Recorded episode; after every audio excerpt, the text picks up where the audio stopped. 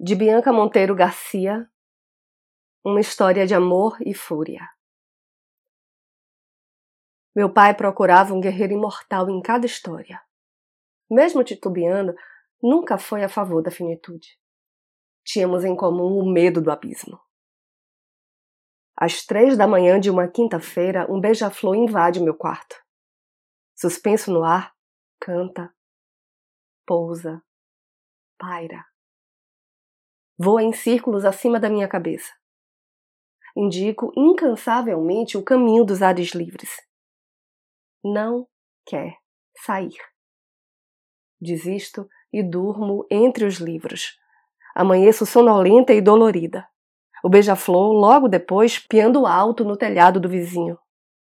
Entre a brisa fresca e o sol discreto. Vou ao banheiro, molho o rosto, por trás da visão turva e aguada, os olhos claros e cansados, pupilas pouco dilatadas, o queixo tímido, a pele pálida. Vejo meu pai. Me costuro nesses genes perpétuos.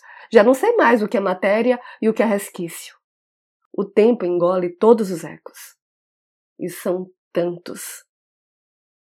No meu tempo de ensino médio, meu pai dizia: você precisa estudar história e parar de escutar os mais velhos.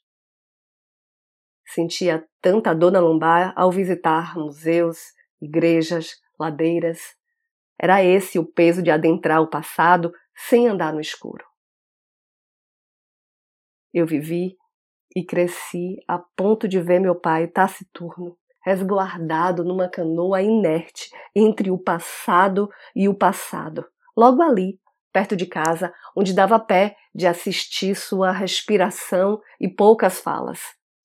Sequer me ofereci para trocar de lugar. Foi tão rápido vê-lo à deriva e desaparecer.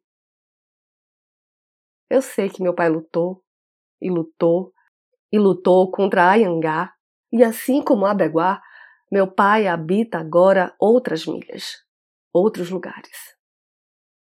Hoje acredito em pássaros. Eu sou Renata Ettinger e esse é o trago número 373.